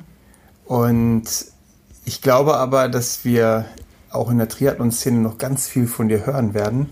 Nicht nur ähm, im Magazin, sondern auch sportlich von dir, mit Ergebnissen, mit Leistungen. Und ich weiß gar nicht, wo ich anfangen soll, über dich etwas zu erzählen, weil da gibt es so vieles. Ich habe dich ja in Cozumel persönlich kennengelernt, in Mexiko beim Ironman-Rennen. Und du hast schon im Vorfeld ja ziemlich auf dicke Hose gemacht und wir haben uns so unseren Teil gedacht und haben gedacht, naja, lass den mal erzählen. Wir kennen das ja so mit den Neueinsteigern, ne? mit den Rookies. Die haben immer eine große Klappe und äh, dann ja, kommt das böse Erwachen spätestens bei Kilometer 30 beim Marathon, wenn nicht noch früher. Aber du hast uns da wirklich überrascht und hast das, was du vorher angekündigt hast, komplett abgeliefert. Und äh, ja, ich bin von dem Zeitpunkt an einfach von deiner Art total begeistert gewesen, weil es mich so ein bisschen an mich selbst erinnert hat. Da gibt es eine kleine Geschichte damals bei meinem ersten, ähm, bei meiner ersten Weltmeisterschaft in Nizza. Das war die ITU-Distanz, 4 Kilometer Schwimmen, 120 Radfahren, äh, 30 Kilometer Laufen. Mich kannte noch keiner. Ich war gerade ein Jahr in der Triathlon-Szene so ein bisschen unterwegs und dann hat der Bundestrainer damals äh, vorm Rennen gesagt, wir sollten uns doch selbst mal einschätzen, auf dem Blatt Papier unsere Platzierung ähm, aufschreiben und auch, wie wir uns in der Nationalmannschaft selber sehen, auf welchem Platz. Und das würden wir dann zusammenfalten, in einen Zylinder werfen und nach dem Rennen uns anschauen. Ja, ich habe natürlich auch auf die Hose gemacht. Ich habe gesagt, ich bin bester Deutscher und habe äh, gesagt, ja, so Top 10 bei meiner ersten Weltmeisterschaft. Ich bin dann Siebter geworden, war tatsächlich bester Deutscher und als sie nachher das Blatt Papier geöffnet haben, haben sie nur gedacht, oh Gott, der niedrig. Und so, ja, äh, empfinde ich dich eigentlich auch. Du kannst dich gut einschätzen und als Sportler, wie gesagt, hast du meine totale Hochachtung, aber daneben habe ich dich natürlich auch als Mensch erlebt, ähm, wie du mit deiner Freundin umgegangen bist, wie du mit anderen Menschen umgegangen bist in Cozumel und wie wertschätzend du als Mensch bist. Und das hat mich total gefreut, einfach dich so kennenzulernen. Dann natürlich deine fabelhafte Arbeit im Triathlon-Magazin, also die ist einfach top. Ähm, ich höre euch immer gerne zu, wenn der Frank äh, und du miteinander quasselt. Da wirklich, ihr äh, spielt euch die Bälle ja wirklich hervorragend zu. Und ja, was soll ich dir wünschen? Ich glaube, ähm, Glück brauchst du nicht. Äh, das Glück ist mit dem Tüchtigen und du bist tüchtig. Und ich wünsche dir einfach für alles, was du machst, weiter so viel äh, Energie, so viel Zielstrebigkeit. Und ich glaube, nicht, ne, Glauben ist immer so eine Sache. Ich weiß, wenn alles normal läuft, werden wir sportlich noch eine ganze Menge von dir hören. Ähm, Im Magazin sicherlich auch noch einiges. Nach deinem Studium beruflich vielleicht auch noch einiges. Dann irgendwann als Familienvater auch noch einiges. Also das wird mit Sicherheit eine ganz runde Sache. Ich drücke dir für alles, was du vorhast, die Daumen. Du äh, ja, hast mich wirklich begeistert. Meine Hochachtung, Chapeau. Bis bald. Tschüsschen und mach's gut. Andreas Niedrig. Boah. Aber äh, ich glaube, den hast du tatsächlich erst auf Cozumel kennengelernt, ne? Ja. Also ich kenne ihn ja schon ein paar Jahre länger. Ähm, wir haben ihn auch geehrt, genauso wie Hannes auch schon mit dem Lifetime Award unserer Zeitschrift. Und ähm, ja, es war tatsächlich eine der kürzeren Sprachnachrichten von Andreas Niedrig. Ob- Obwohl es gibt noch- noch eine kürzere. Du erinnerst dich dran. Sollen wir die vorspielen? Wenn sie gerade da ist. Äh, ja, muss ich gerade raussuchen. Also ähm, Geschichte war, ähm, Simon läuft die 10 Kilometer in 30 Minuten und 58 Minuten. Sekunden. Äh, Sekunden, äh, 30 Minuten und 58 Sekunden und ähm, da Andreas und ich ja hin und wieder mal in Kontakt stehen und dich beide kennen, habe ich Andreas gefragt, wie denn ähm, was wir alten Männer denn dazu sagen und daraufhin hat er sich äh, so geäußert. Was die alten Männer dazu sagen? Arschloch, Drecksack, Pisser, bleib mir weg. Ich befürchte, Schalke hat am Abend vorher verloren Ja, und genau. äh, er war nicht bester Laune. Ja, das war so cool. Also die, die Abende da in, in, Mexiko, als wir dann eben, wir hatten vorher immer nur Mail-Kontakt, weil dann irgendwas fürs Magazin oder so äh, anstand, haben uns halt nie, nie persönlich, haben auch nie vorher telefoniert oder so. Also wir haben uns Mhm. da erst kennengelernt. Und äh, an, an den Abenden, wie du gerade schon sagst, wenn Andreas erstmal ins Reden kommt, dann äh, kommt da einiges, aber auch eben so viel Erlebtes, so viel Lebenserfahrung, so viele Geschichten, so viel, also den, dem hängt man einfach an den Lippen. Absolut, Weil man, ja. es ist bei Hannes genau das Gleiche. Ja, ja. Und äh, das war da wirklich ganz, ganz äh, besonders auch letztendlich, weil ich vorher auch nicht wusste, dass er dabei ist. Und äh, ja, ich erinnere mich da sehr, sehr gern dran zurück. Also wie, wie wir da auch alle zusammen saßen und äh, ich da auch, also viel, viel gelacht haben, ich viel Mhm, erfahren mhm. habe und äh, ja, das eben ein schönes Kennenlernen vor paradiesischer Atmosphäre war. Also das muss man ja auch mal sagen. Das äh, ist ja auch nicht jedem vergönnt irgendwie und das war halt schon, ähm, ja, das sind, das sind so Erinnerungen, die werden mir auch immer, ja, ganz, ganz besonders äh, in Erinnerung bleiben. Ja, ich meine, wir haben hier viele Stunden am Schreibtisch, die äh, auch manchmal nicht so erbaulich sind, aber wir kommen auch oft und gerne raus und auch das ist Teil unseres Jobs und das Ganze macht es zu einem großen runden Ganzen. Ja. Ja. Was war so die Reise, die für dich am, am meisten in Erinnerung geblieben ist? Naja, Hawaii.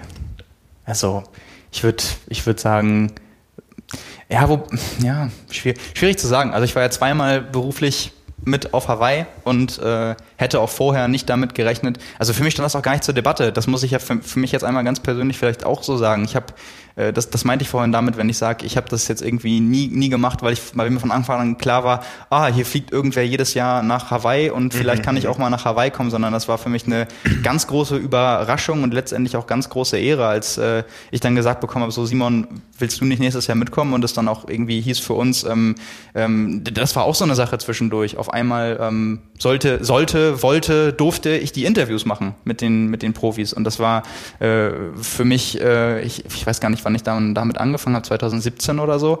Ähm, das hat mich total umgehauen. Das war etwas, von dem ich nie gedacht hätte, dass ich das in meinem Leben mal machen würde. Das war auch nie ein Ziel oder so. Und, und das hat mich halt, das, das meine ich halt so damit, das ist nicht, es ist nie normal geworden.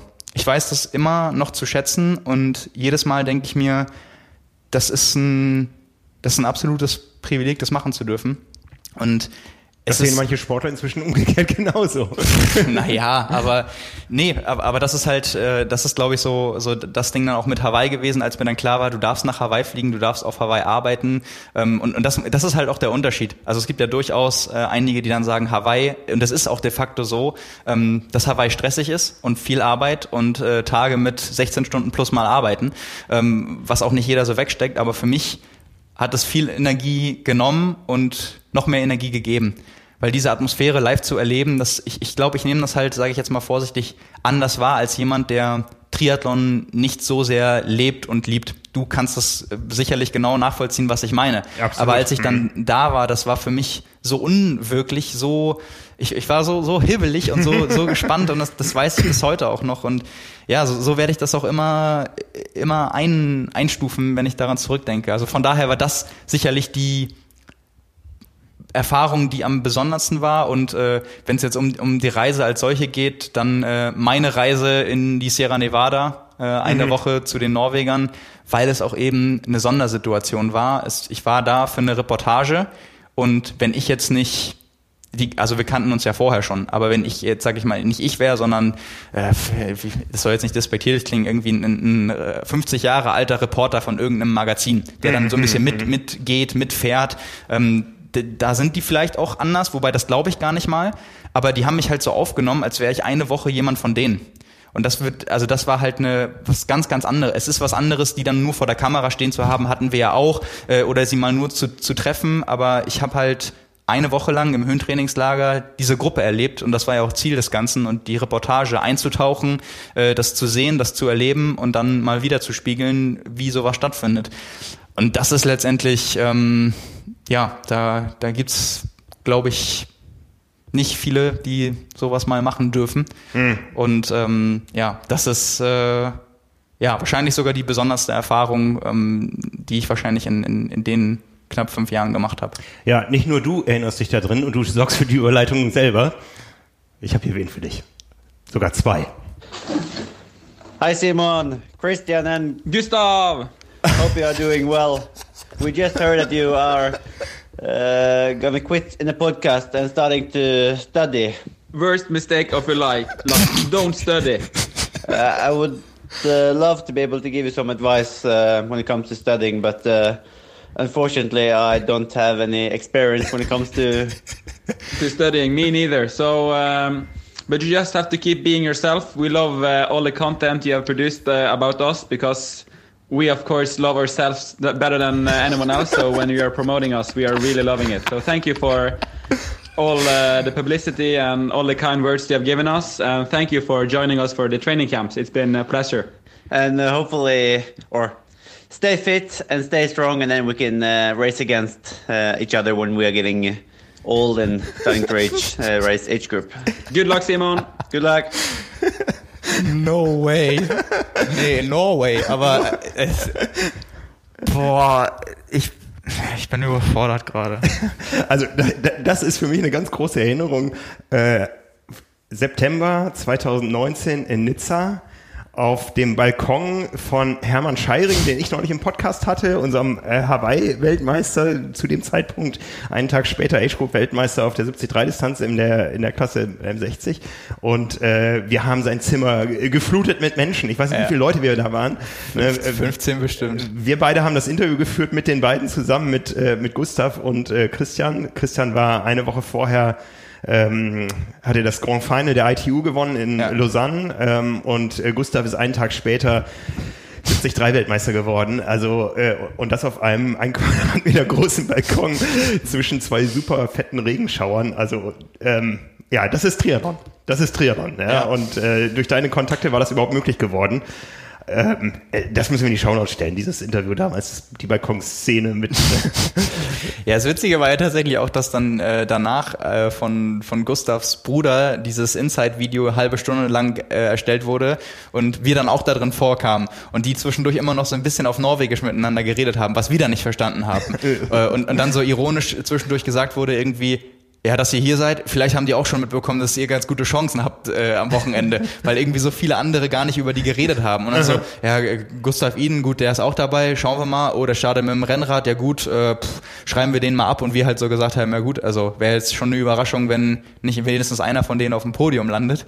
Und äh, ja, das dann auch noch aus der Perspektive zu sehen, irgendwie, wie die ja teilweise wirklich sehr, sehr äh, unterschätzt wurden.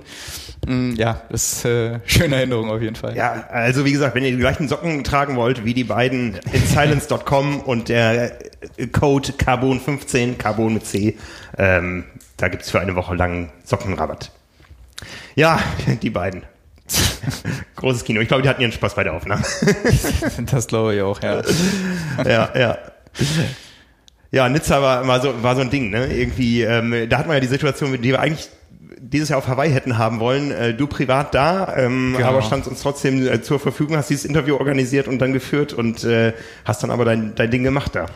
Ja, das war halt für mich so über, über ein Jahr das große Ziel. Also ich bin halt irgendwann mal angefangen, um, um zu sagen, ich möchte gerne einmal bei einer 73 WM teilnehmen und mich einmal für Hawaii qualifizieren. Also die klassischen Dinge, die viele sich dann irgendwie vornehmen.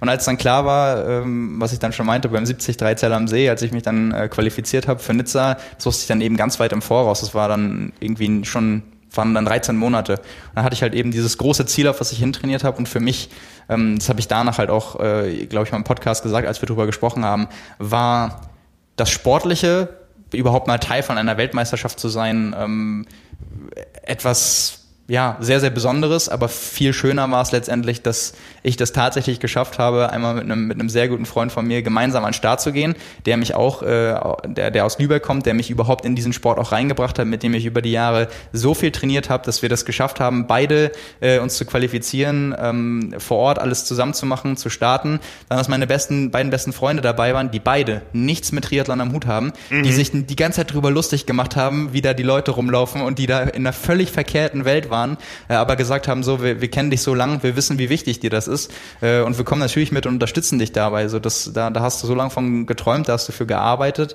Dann, dass, äh, dass, dass meine Mama dabei war, ähm, war auch was, was Besonderes für mich, äh, meine Freundin und ja, dass wir das alles so als, als so eine, ja, war keine große Gruppe, aber waren so die, ähm, die vertrautesten Personen in meinem, in meinem Leben, dass ich das halt teilen durfte und wir das alles zusammen erlebt haben und einfach auch so eine schöne Zeit da hatten. Das sind so die, die Erinnerungen, die auch viel, viel schöner und besonderer sind als, als jetzt irgendwie das, das Sportliche. Und das, äh, ja, letztendlich war es ja auch so, letztes Jahr, um, um da den Bogen zu schlagen, hatte ich mich ja auch für ein Studium beworben und da war eben noch nicht klar, ob es klappt. Und da habe ich eben gesagt, wenn es klappt, dann war Nizza im, im September der schöne runde Abschluss. Und dann Mhm, freue ich mich darüber, dass ich das so nochmal mitnehmen konnte. Und als es dann eben, äh, ja, dann habe ich, hab ich eben gesagt, wenn es dann nicht klappt, dann äh, nutze ich diese Freiheit aus und mache eine Langdistanz im, im Winter, weil ich dann, dann würde es passen. Anders würde es eben nicht zusammen gehen. Da habe ich mich quasi nochmal letztes Jahr dafür belohnt, dass es nicht funktioniert hat.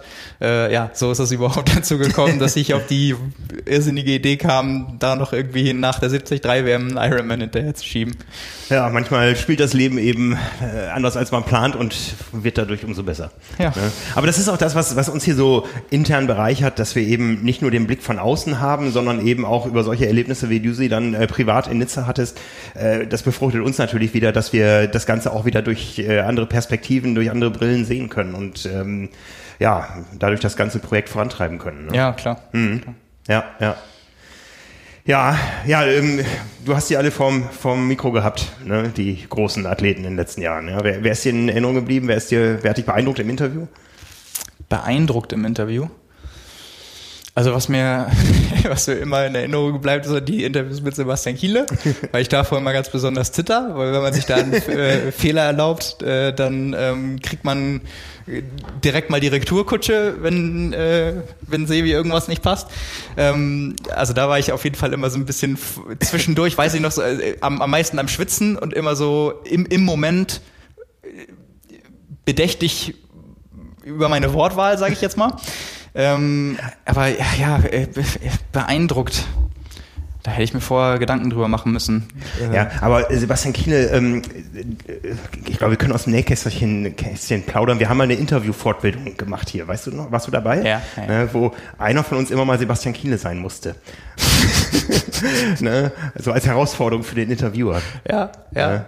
Ja, klar. Ja, Das, das, äh, war, ähm, ja, man wächst an seinen äh, auf. Nein, ich, ich weiß, Ja. ich weiß, wer es war. Äh, als ich ähm, Cameron Worth beziehungsweise also war kein kein äh, Video-Interview, aber ich habe mit ihm länger in Rot gesprochen für ein Porträt Mhm. und äh, das ist mir definitiv in Erinnerung geblieben. Einfach weil ähm, er ja auch so ein Typ ist, der viel viel erzählt, auch sehr sehr offen ist Mhm. und dann eben auch Sachen geteilt hab, ähm, geteilt hat, die ich vorher nicht nicht wusste und das ein sehr sehr angenehmes Gespräch war. Äh, am Anfang war war Kevin ja äh, in der Sprachnachricht zugeschaltet, der war eben dann der kam dann auch noch dazu. Dann saßen wir eben, äh, ich glaube einen Tag vorm Rennen war das dann, ähm, als er sechs Tage zuvor noch den äh, Ironman in Nizza gemacht hat und dann doch noch sieben Tage später in Rot teilgenommen. Dann kam er nur zwei Tage, also zwei Tage vorm Rennen kam er erst an. Da habe ich ihn zwischendurch noch gefragt bei, bei WhatsApp, wo wollen wir uns denn treffen und wann kommst du an? Dann hat er mir nur ein Foto vom Rücken von Chris Froome gesendet und Bergen im Hintergrund und meinte so, oh, ich bin noch irgendwie hier im Kurztrainingslager mit Team Sky. War das damals noch? Dann äh, hat er am Sonntag eine Langdistanz gemacht. Am Mittwoch ist er noch irgendwie 200 Kilometer gefahren mit den Jungs und am nächsten Sonntag ist er in Rot gestartet. Dann saßen wir halt eben einen Tag vorm Rennen noch eine, eine Dreiviertelstunde da zusammen vor der Wechselzone, haben die Leute da kommen und gehen gesehen und äh, ja, konnte ich mir konnte ich mir vieles über seine Geschichte eben dann anhören, die ja auch eine besondere ist. Dann erst mit mit Rudern, mit Triat, also mit, Ja, dann mit ja. Radsport, dann mit Triathlon und das äh, das hat mich schon beeindruckt, aus erster Hand dann so zu hören und zu erfahren, wie da der Werdegang war. Das wäre mal ein spannender Vergleich, ob er im nächsten, äh, in dem Jahr mehr Langdistanzen gemacht hat, als du halt Marathons. Ja, das wäre interessant. Äh, das, das stimmt. Ich glaube, es waren, ich habe das für irgendeinen Artikel, dann irgendeine Auswertung on- online mal zusammengezählt. Ich glaube, es waren innerhalb von zwölf Monaten äh, 14 Langdistanzen oder so. Oder waren es in 14, 12? Ir irgendwie so, also absurd viel. Das, äh, ja. Ja, ja. Aber klar, sehr äh, polarisierender Charakter und äh, eben auch jemand, äh, der der etwas in den Triathlonsport gebracht hat, was es so noch nie gab. Also kann man an vielen Ecken und Enden sicherlich verschieden bewerten, aber unterhaltsam, äh, ähnlich wie die beiden norwegischen Jungs, die wir jetzt gehört haben, äh, ist er auf jeden Fall auch. Und äh, ja, das ist natürlich immer bereichernd dann. Ja, ja, ja, ja. Ja, wir haben sie alle vor dem Mikro gehabt. Äh, der Großmeister des, äh, des Triathlon-Interviews äh, hat uns damals hier so ein bisschen äh, gezeigt, wie es geht. Ähm, hier in unserer internen Fortbildung. Und der soll jetzt auch nochmal zu Wort kommen. Ihr kennt ihn alle da draußen. Das Wort hat Hadi Töne. Hallo Simon, hier ist Hadi aus München, der dir auch noch ein paar Worte sagen möchte, bevor du ja jetzt äh, ins Studium zumindest teilweise dann abdriften wirst. Uns eint die Leidenschaft für Triathlon und trotzdem muss ich dir sagen, habe ich dich in den letzten Jahren oft beneidet, weil du einfach Sachen besser kannst als viele andere und darauf darf man auch an der Stelle mal zurückblicken.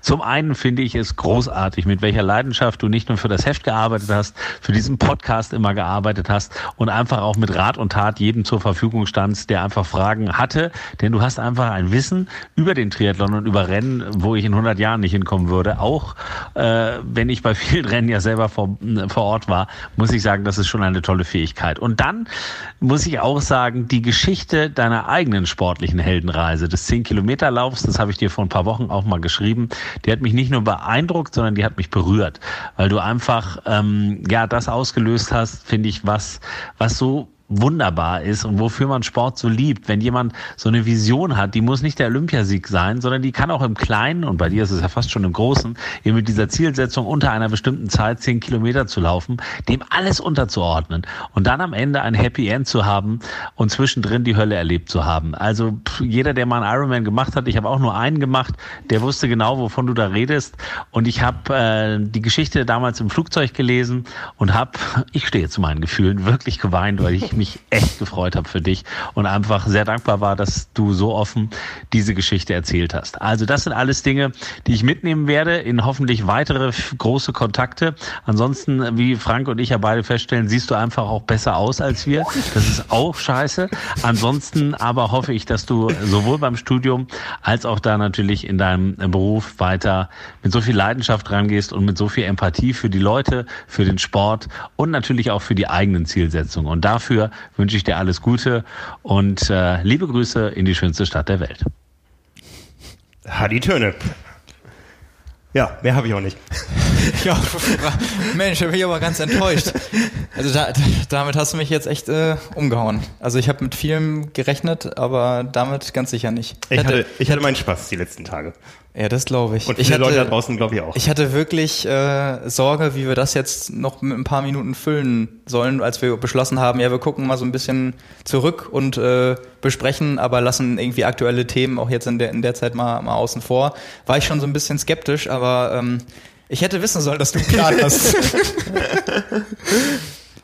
Tja. Ja, also wie gesagt, ich, ich hatte meinen Spaß nicht nur in den, in den letzten paar Tagen, sondern auch in den viereinhalb Jahren. Das hätte ich jetzt gar nicht so genau auf dem Schirm gehabt, wann du angefangen hast. Äh, Es kommt mir schon so vor, als wenn wir das ewig miteinander hier zu tun gehabt haben. Und ähm, wie gesagt, auch vor allen Dingen im, im Podcast, das hat uns auch irgendwo persönlich verbunden. Ja, also ich könnte jetzt auch noch ganz emotional werden, aber das machen wir lieber, wenn das Mikro aus ist. Ja. Ja, also wir sind ja nicht aus der Welt. Ne? Also du wirst jetzt erstmal eine Einführungswoche haben, die anders abläuft als in normalen Zeiten. Die Kneipentouren werden wahrscheinlich kürzer ausfallen oder ganz ausfallen. Ja. Gibt mehr Zeit fürs Training. Genauso kann man es auch sehen. Ne? Und dann äh, ja, sehen und hören wir uns wieder. Ne? Wir bleiben da in Kontakt und äh, werden natürlich äh, irgendwo auch als Simon-Fans deinen Weg nach Hawaii verfolgen, äh, ganz eng und hoffen, dass wir uns vorher noch bei vielen äh, Rennen auf der einen oder anderen Seite des Mikrofons sehen. Ja, also das äh, ähm, ja, wartet ein spannendes Jahr auf uns, in vielen Bereichen hoffentlich ein besseres Jahr. Ja, und äh, ich glaube, alle, alle Jubiläumsfolgen von Carbon Lactat, die machen wir dann wieder zusammen. Du, ich bin, ich bin für alles offen. Also ich muss ja auch sagen, das ist äh, der, der Podcast, wir haben damit ja angefangen ähm, zu einer Zeit, als es natürlich schon Podcasts und so gab, aber noch vor diesem Zeitpunkt, wo das, sag ich mal, zum Standardrepertoire gehört, irgendwie von auch Firmen, die ihre eigenen Sachen machen. So, wir, wir waren Mhm. da ja, ich weiß nicht, wann, wann haben wir angefangen? Äh, so ein halbes Jahr, bevor es Carbonlaktat gab, glaube ich, haben wir schon, schon losgelegt. Ich kann es dir genau sagen, wir haben Frühjahr ähm, 2018 müsste Ja, wir haben, glaube ich, im, im Februar 18 haben wir eine Fortbildung gemacht intern Ja. hier und dann hat das noch drei Monate gedauert und dann kam die erste Episode raus mit äh, Dan Lorang ähm, Genau, am 25. Mai 2018, vier Tage später mit Sebastian Zeller. Äh, noch mal ein paar Tage später durfte ich dann zum ersten Mal ran mit Björn Steinmetz, Daniel Unge, dann kamst du mit Timo Bracht, ich mit Andreas, nein, du mit Andreas Dreiz, ich hatte Daniela Semmler, Till Schenk, du, nein, Marvin hatte seinen ersten Auftritt mit Jan Sibbersen, dann hattest du Sophia Saller, ich hatte Melanie Haag von der Welt, die ihre erste Langdistanz damals gemacht hat, dann hattest du Horst Reichel und Patrick Dirksmeier, ich habe mich mit Nils Görke und Daniel Schade unterhalten. Und dann hast du dich mit äh, Nies Sienknecht, mit dem das alles mal angefangen hat, äh, dein erster Kontakt zu uns angefangen. Und am 6.11.2018 gab es die erste Episode von Carbon und Laktat mit inzwischen ungefähr 6000 äh, Zuhörern, die wir damals hatten. Ähm, heute haben wir das Dreifache, also es hat sich eine Menge entwickelt in der Zeit und äh, hat immer Spaß gemacht. Ja, also ich muss auch sagen, damals, damals war es halt so, dass äh, wir ja überlegt haben, machen, machen wir das, wie machen wir das? Und äh, da kann ich jetzt ja auch so ein bisschen, äh, vielleicht ist ja, ist ja kein Geheimnis, aber von mir war sowohl die Idee für das Format als auch der Name. Ja. Deswegen habe ich ja auch eine ganz äh, beson besondere Verbundenheit mit, weil ich, weil mein Gedanke eben war, so was, was verbindet alle Triathleten äh, natürlich auch noch mehr, aber Carbon und Laktat sind, glaube ich, zwei prägende Begriffe, äh, die auch häufig benutzt werden und eben diese Idee, äh, ein Format zu machen und den Leuten auch ähm, ja die Möglichkeit zu geben, sich äh, jetzt gerade noch über, über Gruppen und Kommentare und so viel, viel mehr, aber auch auszutauschen und zu informieren ähm, an Stellen, wo das eben sonst nicht möglich ist, weil du hast es auch schon gesagt, wir kommen hier jeden Tag her äh, und reden über Triathlon und tauschen uns aus. Viele machen den Sport selbst, ähm, müssen sich aber einmal ihre Informationen zusammensuchen und haben dann vielleicht auch nicht direkt jemanden, mit dem sie da länger drüber reden oder auch diskutieren können. Und äh, ja, da wollten wir ja irgendwie rein, dass wir sagen, das aktuelle Geschehen ähm, bündeln, zusammenfassen, analysieren, interpretieren, diskutieren. Ähm, das war ja mal die Grundidee. Und Mhm. deswegen äh, ja, war das für mich auch zwischenzeitlich eine, eine große Überraschung, wo das überhaupt hingeführt ist. Also ich habe sowohl die Recherchen und die Vorbereitungen dafür äh, als auch das Ausarbeiten von verschiedenen Sachen immer sehr, sehr genossen. Ähm, alle Gespräche, die wir oder ich auch mit, mit den anderen Kollegen geführt habe, mit Gesprächspartnern, die ja irgendwann auch äh, sehr, sehr regelmäßig dazugekommen sind, äh, die auch nochmal verschiedene Perspektiven aufgemacht haben und Möglichkeiten.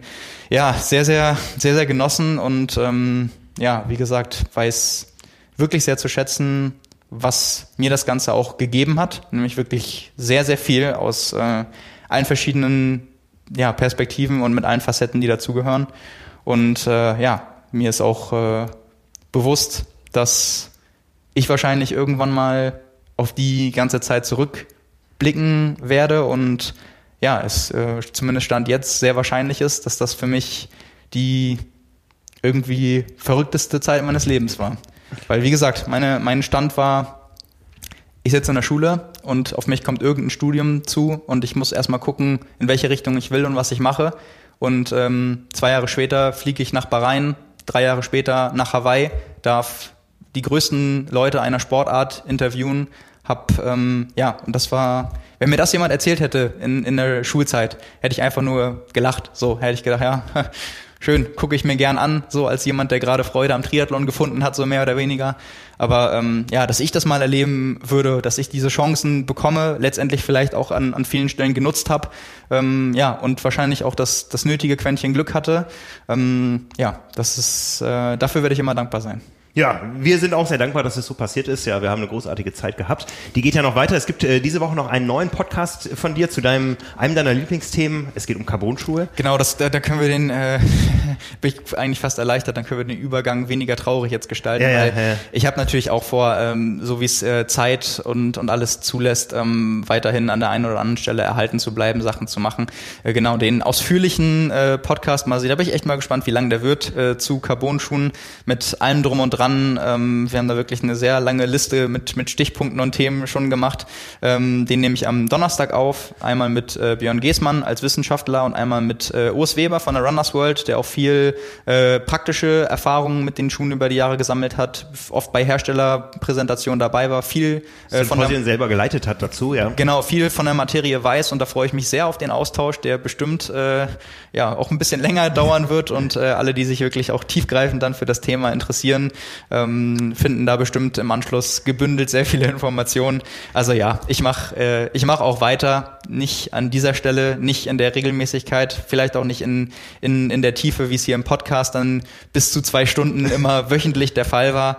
Ähm, ja, aber ich bin nicht aus der Welt und die hunderte Schuhberatungen, die ich über Instagram und Facebook über die Jahre gemacht habe, die mache ich auch gerne weiter und ich freue mich immer sehr, wenn sich jemand bei mir meldet äh, und mir irgendwie eine gewisse, gewisse Expertise zutraut oder einfach nur meine Meinung hören will oder äh, eine persönliche Frage hat. Ähm, ja, da hätte ich auch nicht gedacht, dass es überhaupt mal Leute interessieren würde und äh, das weiß ich auch zu schätzen und äh, ja, versuche das auch so zu halten, wer sich bei mir meldet, der kriegt auch eine Antwort, mal, mal schneller, mal langsamer, mal sehr zufriedenstellend, vielleicht manchmal kann ich auch nichts zu einem Thema beisteuern, aber ja, da freue ich mich, äh, freue ich mich drüber, wenn Leute Kontakt zu mir aufnehmen. Ja, da werden sicher sehr, einige sehr gerne drauf zurückkommen. Ich würde jetzt gerne einen Carbon-Lactat-Pulli überreichen. Die gibt es nämlich ab heute im Shop, äh, sind ausgeliefert, allerdings noch nicht zu uns. Ich habe ihn selber schon getragen, aber noch ohne Aufdruck. Es gibt jetzt Carbon und Lactat Pullover und T-Shirts unter trimark.de im Shop. Ähm, ja, du bekommst einen, äh, wenn wir uns dann das nächste Mal sehen, was hoffentlich in nächster Zeit äh, oft passiert. Du bist ja oft auf der Durchreise und immer gern gesehener Gast hier im Haus und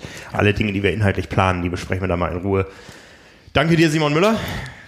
Ja, danke euch da draußen fürs Zuhören dieser besonderen Episode von Carbon und Laktat, die hundertste und die vorerst letzte, die wir in dieser Konstellation gemacht haben. Es hat mir sehr viel Spaß gemacht. Euch allen ein schönes Wochenende. Freut euch auf den Podcast mit Simon am Freitag, der äh, ja sicher sehr spannend wird. Also nehmt euch Zeit mit. hat Simon ja schon angedeutet. Alles Gute da draußen und ciao, ciao. Ja, äh, vielleicht noch ein paar letzte Worte von mir. Ja, vielen Dank äh, fürs Zuhören, kann man ja mittlerweile sagen, über die Jahre. Alle, die das ähm, verfolgt haben, interessiert verfolgt haben, vielleicht auch die, die ja, einfach irgendwann mit der Zeit dazugekommen sind und die wir so ein bisschen in den Triathlon-Sport auch reinziehen konnten. Das hat mich immer äh, gerade beim Podcast besonders gefreut, wenn sich Leute gemeldet haben, die meinten, ich mache gar kein Triathlon, aber es interessiert mich trotzdem oder ich bin nur Läufer und höre mir trotzdem irgendwie jede Woche an, äh, was es da Neues gibt und äh, wie ihr das irgendwie einschätzt und diskutiert. Ähm, ja, es hat mich immer wahnsinnig äh, gefreut zu sehen, wie sich das entwickelt hat äh, und ja, wie was daraus letztendlich geworden ist. Ähm, aus einer Idee, von der ich nicht gedacht hätte, dass sie dazu mal führen würde. Und ja, letztendlich hat das ganze Ding ja nur dadurch an Bedeutung gewonnen, dass es jetzt gerade Leute gibt, die uns zuhören und äh, die diese Sport ertragen und genauso leben und genauso lieben. Und äh, dafür möchte ich mich bedanken, denn wenn es diese Leute nicht geben würde, hätte ich das nicht machen können, hätte ich das nicht machen dürfen und wäre das wahrscheinlich auch nicht auf Interesse gestoßen. Und ja, an der Stelle bleibt mir dann nichts zu sagen, außer vielen Dank für, fürs Zuhören, fürs Lesen, für die Unterstützung. Ähm, wie gesagt, ich bin nicht aus der Welt, aber ja, vorerst äh, ja, bleibt mir nichts anderes zu sagen, außer, außer das Danke an die Leute, die das überhaupt möglich machen. Vielen Dank und ja, von mir aus bis bald. Genau. Ciao, ciao. Ciao.